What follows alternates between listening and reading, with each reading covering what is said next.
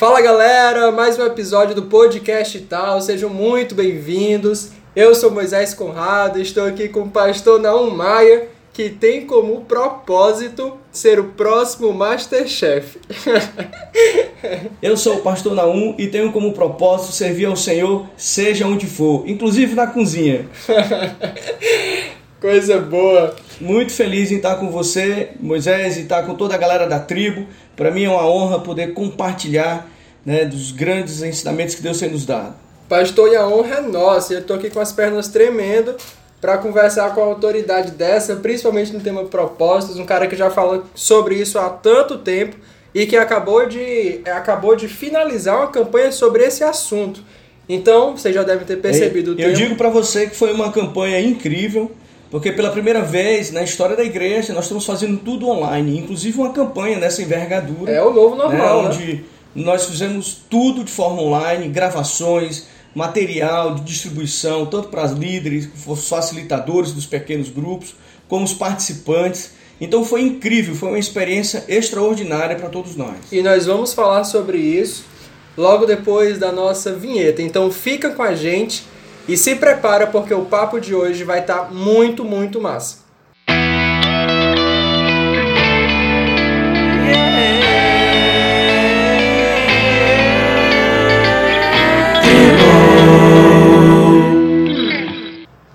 E aí galera, aqui estamos voltando e eu quero falar, Pastor Naum, sobre justamente o término da campanha. Foi novamente uma campanha aplicada na PIB, já, o senhor já falou que ela já foi aplicada duas vezes numa conversa anterior nossa. E eu quero perguntar se o senhor está satisfeito com os resultados da campanha. Moisés, em 2004 foi a primeira vez que nós fizemos essa campanha em nossa igreja. Estávamos ali aprendendo como fazer. A igreja se envolveu, foi um engajamento bonito também. 2011 nós fizemos a segunda edição. Também tivemos resultados extraordinários. Muito bonito sempre ver a igreja envolvidas em campanhas dessa envergadura. E mais uma vez, nós fizemos uma campanha né, onde os propósitos de Deus foram explícitos para a igreja e muitas pessoas, inclusive, eh, participando agora da terceira edição, que participaram da primeira e da segunda, né, fizeram comentários do tipo: Pastor, como é bom visitar conceitos e princípios que já foram nos ensinados. Essa semana eu me reuni com o meu pequeno grupo e uma das pessoas ela comentou o seguinte: ela disse, Pastor, essa já é a terceira vez que eu leio esse livro, já é a segunda vez que eu participo da campanha. E eu confesso para o senhor que uma das coisas que me ocorreu foi visitar os propósitos que eu estabeleci para a minha vida espiritual. E quando eu voltei lá, naquele, naquele momento da minha vida, na última campanha, eu percebi que eu não cumpri tudo que eu havia é, posto como propósito para mim. Isso foi como um, um, assim, um tapa de luva na minha, na minha cara, né? Ele disse, ele usou Desafio, essa expressão. Né? Mas é isso mesmo, é interessante quando a gente participa né, de, de reedições com projetos como esse, né? Porque nos faz visitar né, conceitos e, que aprendemos e, e também propósitos que estabelecemos. Né? É como ler o mesmo livro duas, três vezes, você sempre aprende algo novo, você sempre é, de, percebe aquele detalhe que você não conseguiu perceber antes, etc. Moisés, eu sempre digo, eu sempre digo, desculpa interromper, eu sempre digo para Cláudia né, que eu gosto de viajar para lugares para onde eu já fui. E eu sou explorador de lugares que eu já visitei. A gente erra menos das outras vezes que a gente revisita o lugar. Da mesma forma são as leituras dos livros. Quando nós as fazemos repetidas vezes, nós aprendemos novos conceitos, revisitamos conceitos anteriores e percebemos que em algum momento poderíamos ter sido melhores ou mais diligentes né, com aquilo que Deus confiou a nós. Né? Que maravilha, pastor. Eu posso dizer que eu estou muito satisfeito com a campanha. Eu fiz também com o meu PG. Confesso que ainda não terminei, mas estou ali nos dias finais para finalizar, porque a gente começou um pouco tempo, pouco tempo depois. E não estou aqui para falar sobre é, reforçar os pontos do livro, porque nós já passamos 40 dias falando sobre isso, mas eu estou aqui para conversar sobre os próximos passos. É a pergunta que resta é o que a igreja vai fazer a partir de agora. Na campanha foi falado muito sobre discipulado, sobre serviço, sobre missões, e eu quero saber o que a igreja vai implementar a partir da campanha para frente. Você sabe que esse é sempre um grande desafio, é pós-campanha, né? A gente não deixar a, a igreja órfã de uma campanha tão bonita, né? Então, depois de levantar esse voo, né, como aterrizar com segurança depois de uma escalada espiritual tão incrível como essa que nós tivemos, né? Então, e, e como falar, né, Moisés?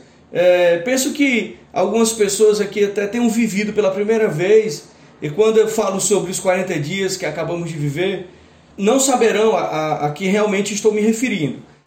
Mas deixando claro, 40 dias com propósito é, é um material muito, muito bonito, muito rico, que nos traz maturidade, para que a gente possa viver os cinco principais propósitos de Deus para a nossa vida.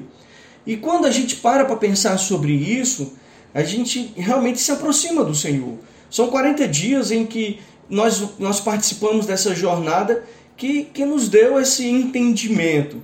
O fato é que quando nós olhamos para uma campanha como essa, é, muitas vezes as pessoas se preocupam só em, em chegar ao fim da campanha. Isso me, me lembra, sabe, Moisés? Uh, muitas pessoas querem chegar ao, ao, cume do Monte Everest. Né? Para quem não sabe, o Monte Everest ele é o, o ponto mais alto da Terra. Tem aproximadamente 8.840 metros. Né? E aí é um lugar lindo, maravilhoso, que poucas pessoas chegaram lá. E muita gente morre tentando subir. Isso, é isso que eu ia falar agora. Já chegaram a esse topo poucas pessoas. Né? A gente, inclusive, tentando fazer isso desde 1921, para você ter uma ideia. E durante esse período, mais de mil pessoas já morreram.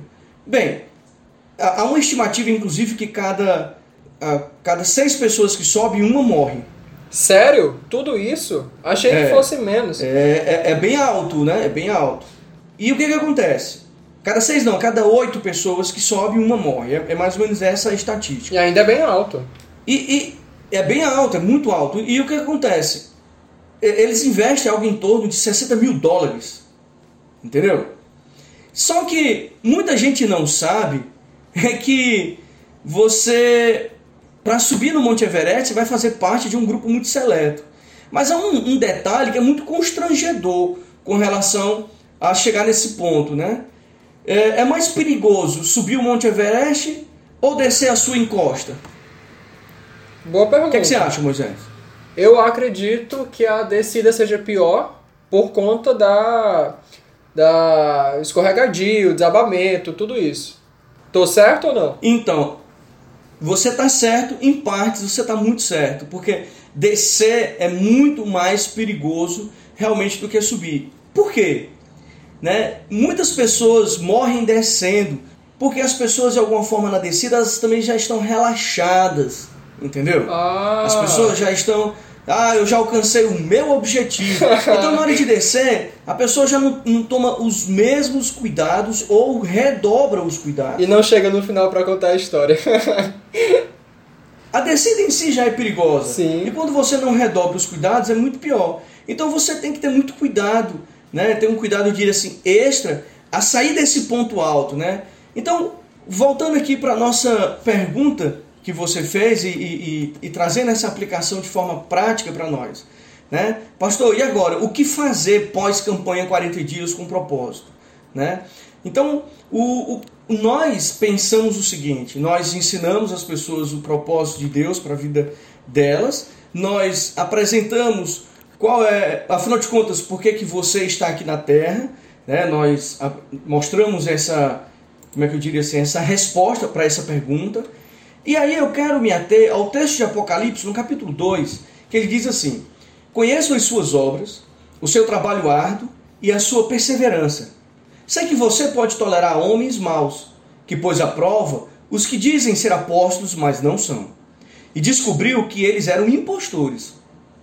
Você tem perseverado e suportado o sofrimento por causa do meu nome e não tem desfalecido. Contra você, porém, eu tenho apenas uma coisa: você abandonou o seu primeiro amor. Lembre-se de onde caiu, arrepende-se e pratique as boas obras que praticava no princípio. Olha que palavra poderosa trazida à igreja de Éfeso quando esses irmãos são, são chamados à atenção. Esse texto mostra que esses irmãos são diligentes com tudo, fizeram um trabalho bonito. Mas ele diz no versículo 4: Tenho, porém, contra ti que abandonaste o primeiro amor. Esqueceram o principal, né? Esqueceram o motivo pelo qual eles deveriam estar fazendo todas essas, essas coisas. Então, o, o que, que está acontecendo com muitas pessoas? As pessoas descobrem esse propósito, acham isso extraordinário, estabelecem metas para suas vidas, estabelecem alguns propósitos a se cumprir, e no entanto, daqui a pouco elas começam a olhar para a rotina e elas voltam para a zona de conforto, e muitas delas vão dizer assim: ah, tudo isso é muito difícil. Então, nós já estamos preparando um novo material que será aplicado na igreja, muito provavelmente a partir do mês de setembro.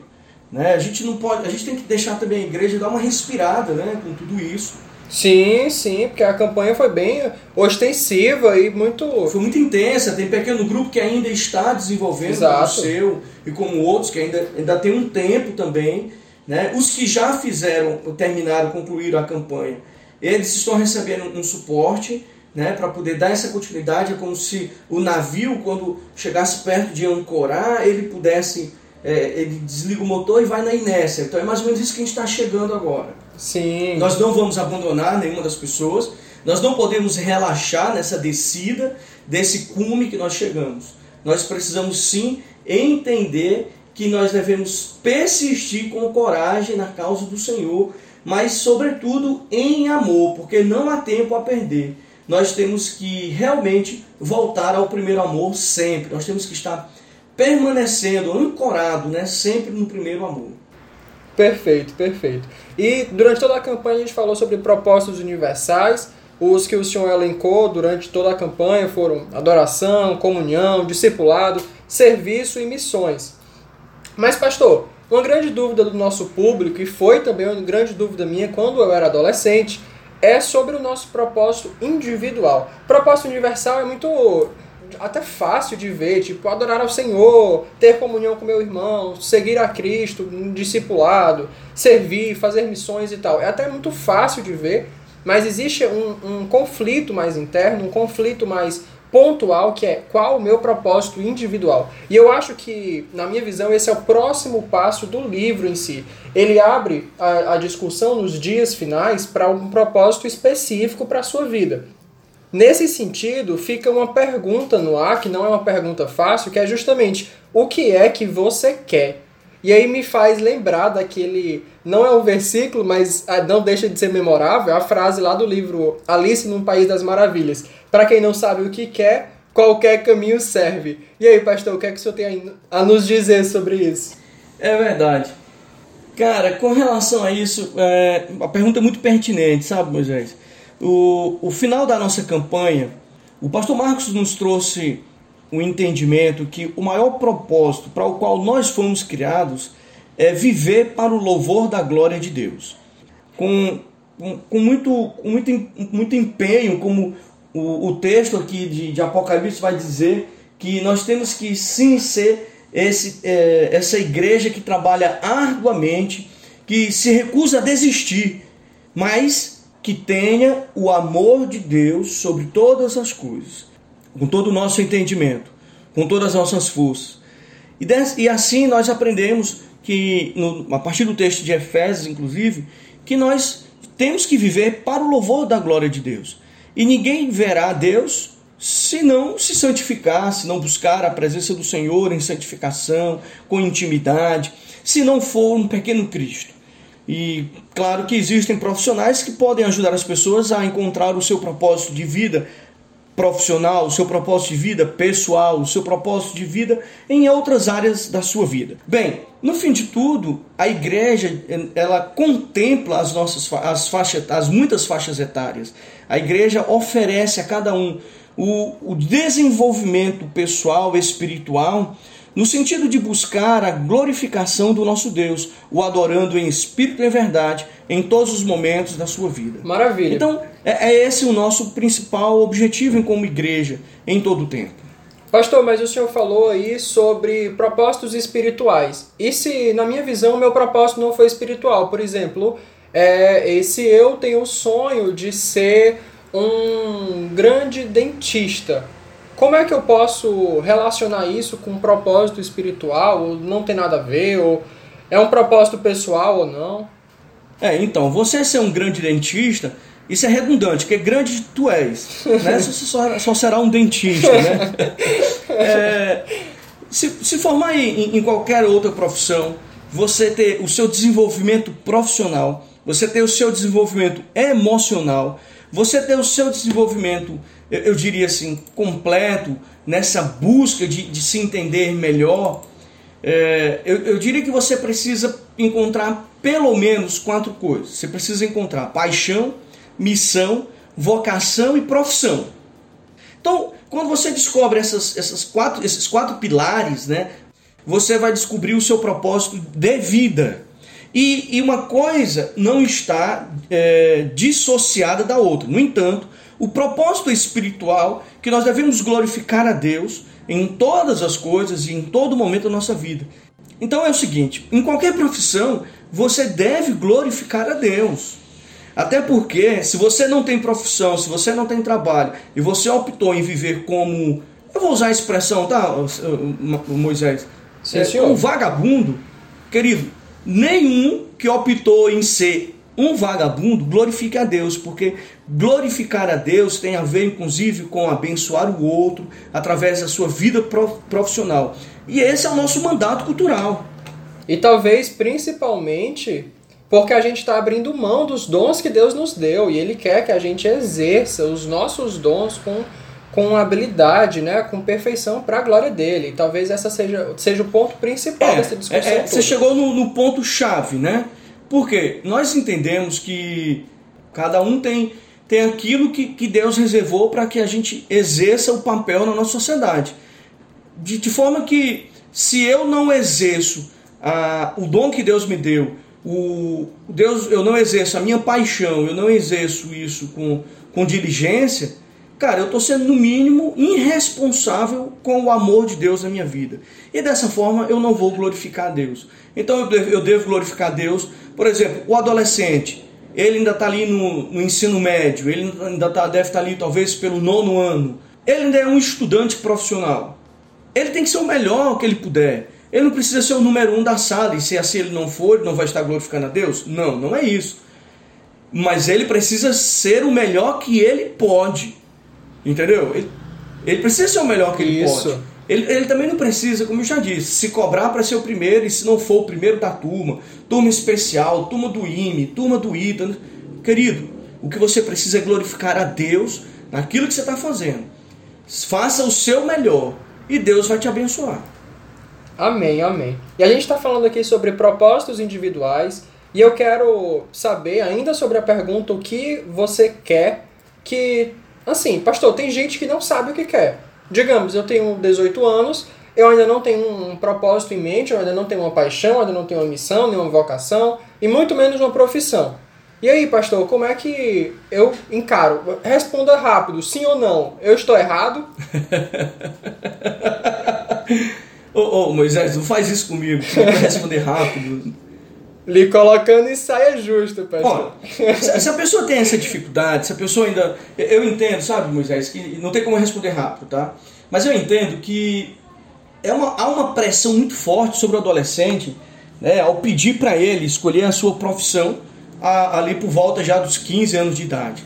É, onde ele já vai ter que começar a fazer o Enem e uma série de outras coisas para poder entrar na universidade, ter uma graduação e poder ser um profissional no mercado de trabalho. Mas aí a pergunta é: quem disse que você precisa fazer isso nessa idade?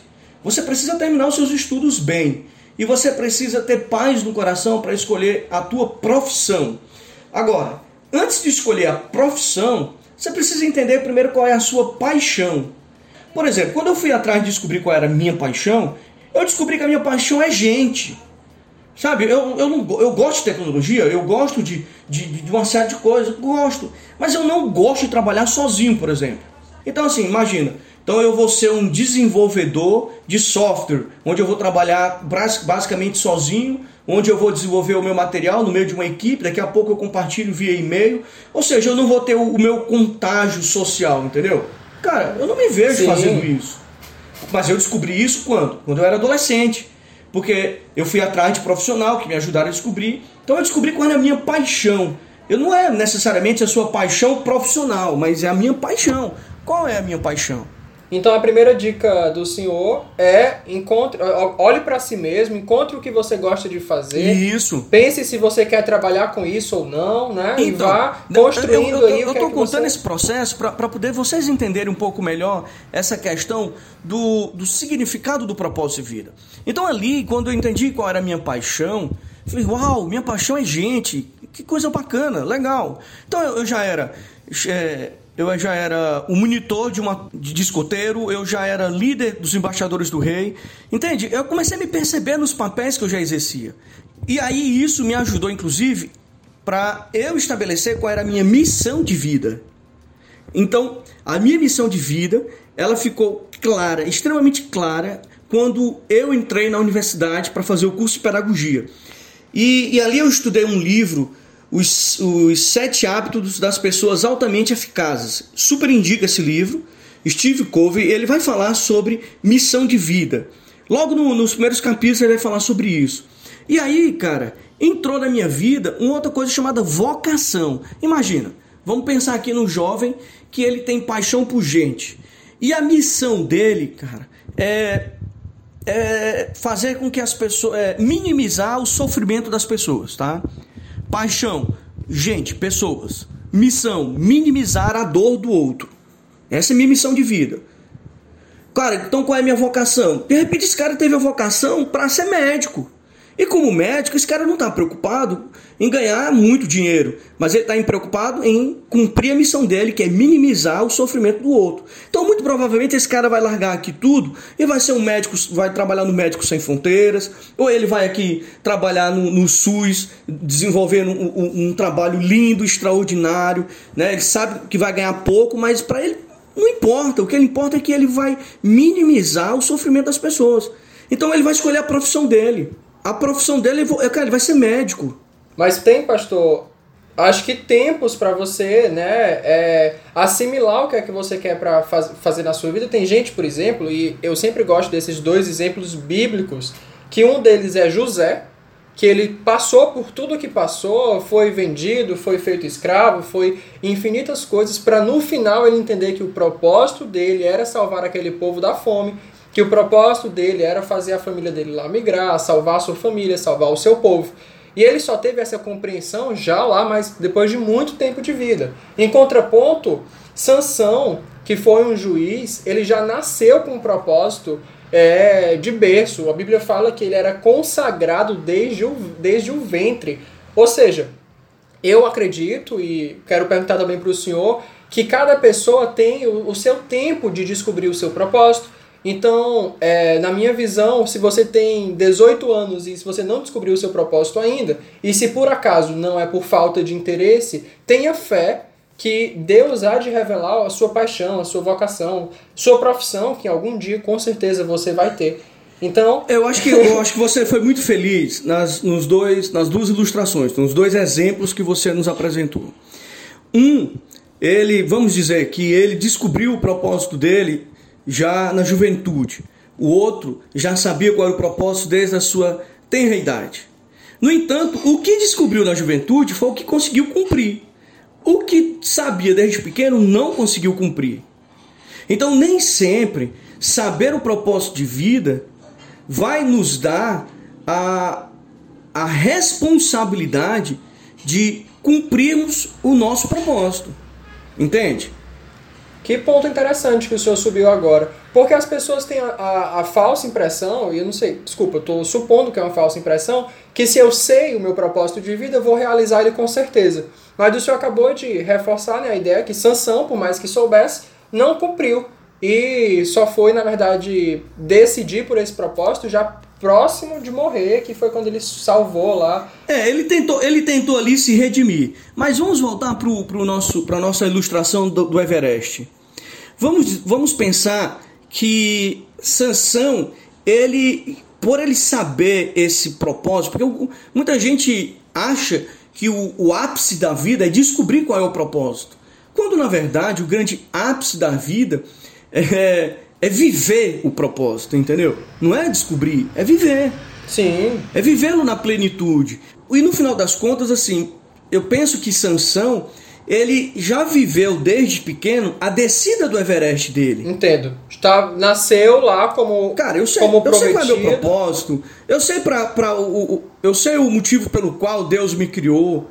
Ah, eu sei. Não vai acontecer nada comigo, porque Deus já tem um propósito para mim, então tudo é vai se contraponto, cumprir. né? Com José que teve Cara. que ir ah, aprendendo o seu propósito e só con- concretizou lá no final, né? Eu, eu acredito, tal qual Davi nos ensinou, que o Senhor, ele nos conhece desde o ventre da nossa mãe e ele já nos cria, Moisés, com um propósito. Nem todos saberão esse propósito desde pequeno, como Sansão, mas independente de você saber ou não qual é o seu propósito de vida, o que você precisa na verdade é viver o seu propósito. Talvez você que esteja nos ouvindo agora não saiba, mas não comece pensando sobre profissão apenas. Profissão é uma das últimas coisas que a gente deve pensar para que no conjunto da, da ópera, né, a gente possa, eu diria assim, viver esse propósito. Eu acho que tudo começa com a paixão. Quando você começa a perceber qual é a tua paixão, isso te leva a você pensar sobre missão, sobre vocação. E aí sim, você vai escolher uma profissão para você. Quando eu cheguei em Recife para estudar no seminário, e logo eu comecei a trabalhar numa igreja como seminarista. Eu fui convidado lá nos primeiros meses já. Cheguei lá em janeiro, em, em março eu já estava trabalhando numa igreja lá como seminarista. Trabalhei dois anos nessa igreja. E lá, cara, eu, eu achei interessante uma coisa.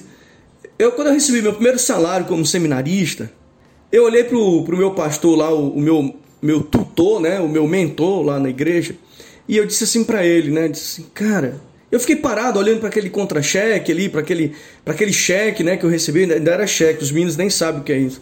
Quando eu fiquei recebendo pro meu, pro meu salário, né, eu fiquei olhando ali para ele, eu olhei pastor, e o pastor perguntou assim, o que foi, tá errado o valor? Eu falei, não, é porque pela primeira vez eu estou sendo pago por aquilo em que eu escolhi como vocação e profissão para minha vida.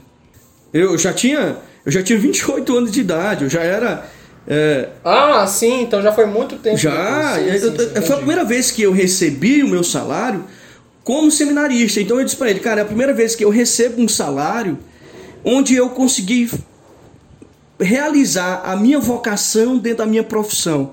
E é isso que eu vou fazer pro resto da minha vida. Então, isso leva um tempo, né? Percebe que eu não fui pro seminário com 18 anos, como o, o, o pastor Vitor foi pro seminário com 18 anos. Eu não fui. É, no meu caso, eu, eu acabei ouvindo o conselho de pessoas mais experientes do que eu, e ali então eles me orientaram para que eu fizesse uma faculdade, para que eu, quando eu fosse pro seminário, eu já fosse com pelo menos uma graduação. Né? E claro que eu escolhi uma graduação que eu julguei ser uma graduação que me ajudaria a desenvolver o meu ministério. Boa pro ministério. né? né? Então, logo Sim. depois da minha graduação, eu ainda fiz mais duas pós-graduação e, e me casei. E aí depois é que eu fui pro seminário, entendeu? Então eu já cheguei no seminário. Isso reforça o nosso ponto que cada pessoa tem o seu tempo, né? Exato. Tem o tempo de alcançar o propósito. Exato, exato. Antes de ir pro seminário, eu era um empresário. Eu, eu, eu tinha um, com 25 anos, 26 anos de idade, eu tinha um salário que poucos executivos têm. Entendeu? Ostentando, rapaz, lá no seminário. E aí eu larguei tudo para o seminário, cara. É, isso mesmo, porque você tem que ir atrás do que lhe faz feliz, e como o senhor disse, com 28 anos foi que o senhor recebeu o salário daquilo que o senhor realmente gostava de fazer. Vocação, entendeu? Vocação. Agora, eu tenho dois questionamentos pessoais que eu tenho certeza que não são só meus.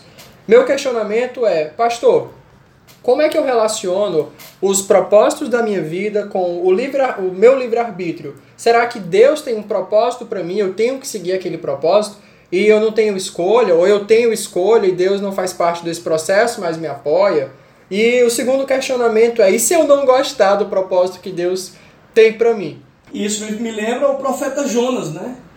Isso. Não gostou muito do propósito de Deus dele. E pegou bem. Ele tentou fugir para o lado contrário como se ele fugisse da presença de Deus. Ora, é, uma coisa que é bastante interessante sobre essas duas perguntas que você fez. Eu acho que, que Deus, ele, nos seus desígnios, ele já nos, nos dá esse entendimento, ele nos dá a capacidade, ele nos dá a sabedoria.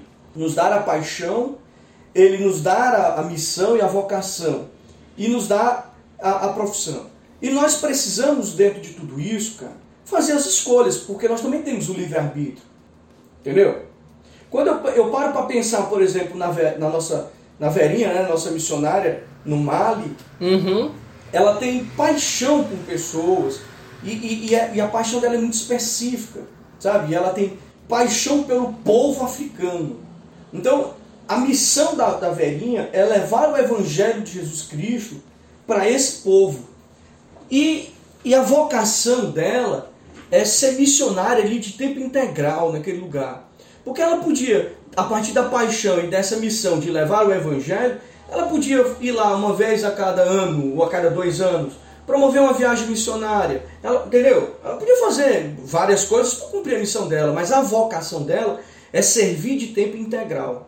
E aí qual é a profissão da Verinha? Ah, ela é missionária. Não, ela é técnica em enfermagem, porque ela foi fazer o curso Entendo. entendendo que, como técnica de enfermagem, ela ia levar o evangelho a lugares remotos da África, onde seria inclusive proibido pregar o evangelho.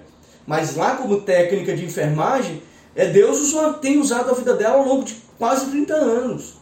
O que eu estou querendo que as pessoas entendam, Moisés, é o seguinte: Deus nos dá paixão, missão, vocação e profissão, e nós podemos escolher qual, qual que nós vamos estabelecer para nós. E eu quero, eu quero encerrar essa minha, essa minha resposta com uma história que eu aprendi quando eu era criança.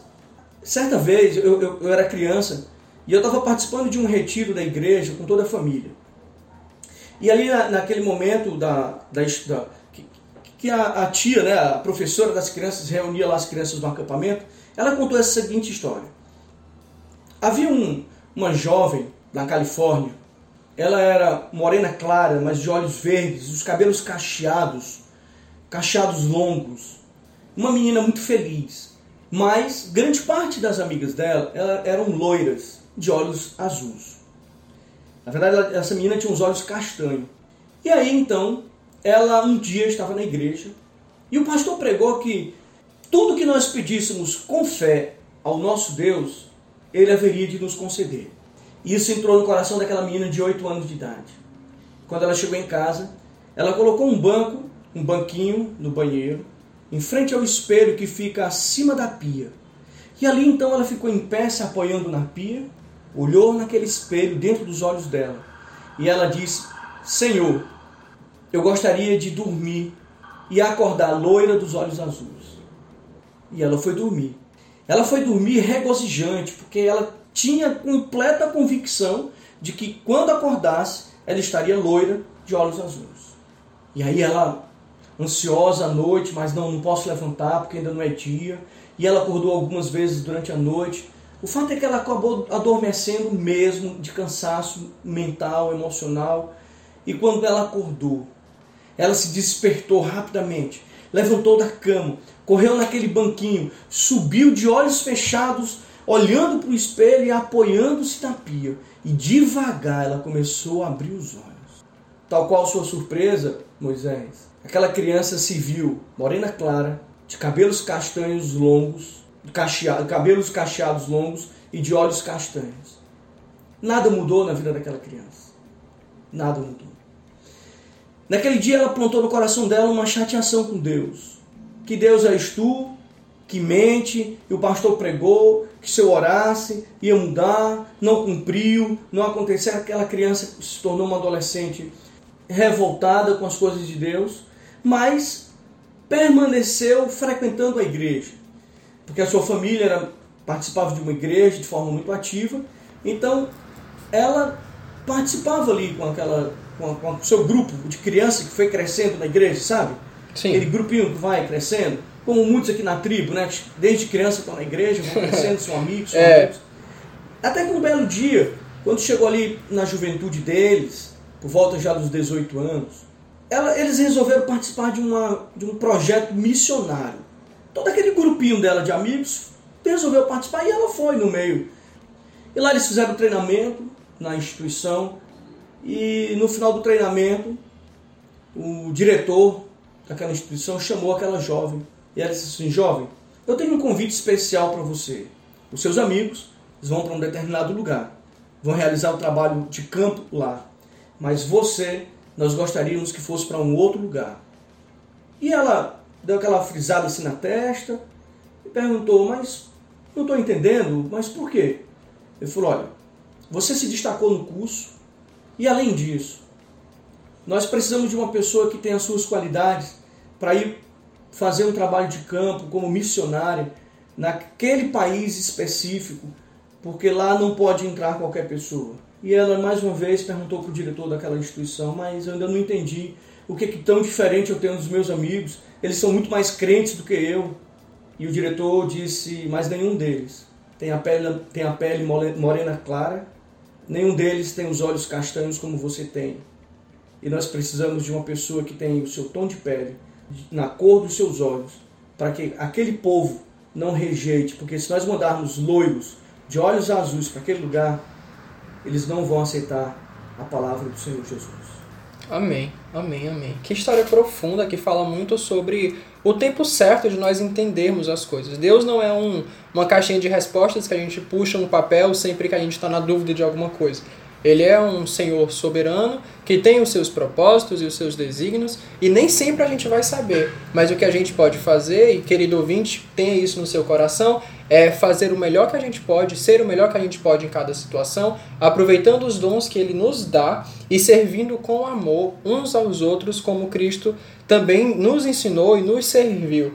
Então, pastor, eu vou para agora para finalizar, lembrar do senhor de uma conversa que a gente teve muito tempo atrás é, eu estava no PG com o senhor e o senhor leu um texto lá em Atos que falava sobre o término das coisas. Eu não sei se o senhor vai lembrar, mas talvez quando eu ler o versículo o senhor recupere na sua memória. Está lá em Atos 13, versículo 36. Deixa eu abrir aqui rapidamente e fala assim, ó: "Porque na verdade Tendo Davi servido a sua própria geração, conforme o desígnio de Deus, adormeceu e foi para junto de seus pais e viu corrupção. Esse versículo, quando o Senhor leu para mim, o Senhor explicou dizendo: Olha, eu olho para esse versículo e eu falo, eu quero isso na minha vida, porque diz: Davi servindo a sua própria geração, conforme o desígnio de Deus. Em outras palavras, ele cumpriu o propósito para o seu tempo, para as pessoas do seu tempo. E aí naquele dia o Senhor me fez uma pergunta, Moisés, se você, se você pudesse escolher hoje as palavras que estariam escritas na sua lápide, o que você escolheria? E eu fiquei pensando, pensando, não soube responder.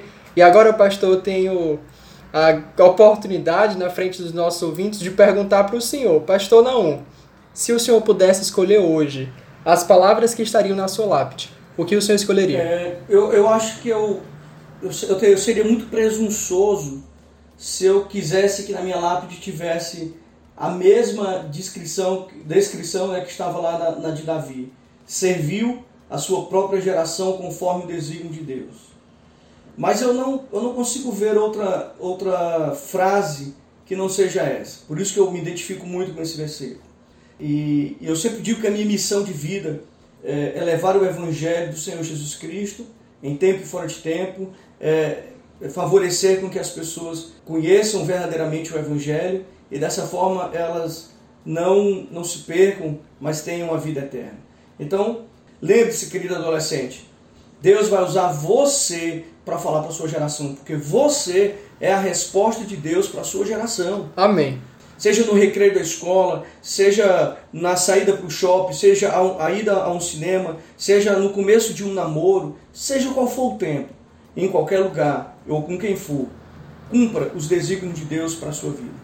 E agora, tendo a audácia de tomar a palavra do pastor, eu vou falar para você, ouvinte, falar o seguinte: a mesma coisa que o pastor me falou naquela época. Ele falou assim: ó, decida hoje o que você quer ter escrito na sua lápide e passe a viver de acordo com isso. Então, se você quer ser o melhor estudante, se você quer ser o melhor pai, se você quer ser o melhor dentista ou qualquer outra coisa, decida hoje e passe a viver de acordo. Mas tenha noção que você precisa cumprir tudo isso de acordo com os desígnios de Deus, com a vontade de Deus. Então, muito obrigado pela sua participação hoje no programa. E agora, querido ouvinte, eu quero te convidar a compartilhar esse podcast com os teus amigos, cara. Manda para aquela galerinha que precisa ouvir isso, precisa ouvir sobre propósitos, precisa ouvir sobre é, decisões a tomar. E não é uma decisão para se tomar sozinho. Você precisa sempre ter auxílio do Espírito Santo, que na verdade é o juiz do nosso coração, o árbitro do nosso coração. Então, querido ouvinte, fique agora com os relatos da nossa campanha 40 Dias com Propósito, que alguns adolescentes gravaram para que você pudesse ouvir e se, se, se sentir incluído nessa história. Bom, meu nome é Levi, tenho 13 anos, meu PG é o PG dos Bons. É, nessa campanha do 40 Dias com Propósito, um, um momento marcante para mim foi praticamente todos. Muito massa a palavra é, do Davi, o líder do meu PG, Gostei de todos os meus PGs. E na campanha eu aprendi, aprendi muitas coisas, mas para mim a coisa mais essencial é, e uma coisa que eu gostei muito foi o capítulo 2 do livro Uma Vida com Propósitos, que é que você não é um acidente. Gostei muito dessa campanha. Olá, tribo. Sou o Pedrinho, tenho 16 anos, faço parte do PG Manaim. E um momento marcante para mim foi a união que nós tivemos com os nossos irmãos nos PGs, nos discipulados e e que mesmo a gente estando um longe do outro, a gente estava unidos online. É, na campanha eu aprendi que mesmo nas tribulações, nos momentos difíceis da, das nossas vidas, é, Deus está conosco, está no controle de tudo. Ele nunca nos deixa só. É, meu nome é Nicole, eu tenho 14 anos, eu sou do PG do Laço. E nessa campanha eu pude entender o quão é a minha vida. Acho que a gente coloca muita expectativa nos outros, né? A gente quer que todo mundo ame a gente, mas a gente não dá atenção por alguém que mais dá atenção pra gente, por alguém que mais ama a gente, que é Deus. E às vezes a gente abandona ele e não liga muito pro que ele diz pra gente. Eu aprendi que eu sou uma pessoa especial e que, mesmo eu não sabendo ainda o meu propósito aqui na Terra, um dia eu vou entender. E é isso. Oi, meu nome é Lígia, tenho 16 anos, sou do PG Ictis e um momento marcante para mim durante a campanha foi a palavra do dia 2 que diz que você não é um acidente. Os seus pais podem não ter planejado você, mas Deus planejou você muito tempo antes. E uma coisa que eu aprendi com a campanha é que adoração não é só cantar louvores ao Senhor. Adoração é um estilo de vida. A gente tem que aprender a viver em adoração e fazer todas as coisas em adoração ao Senhor.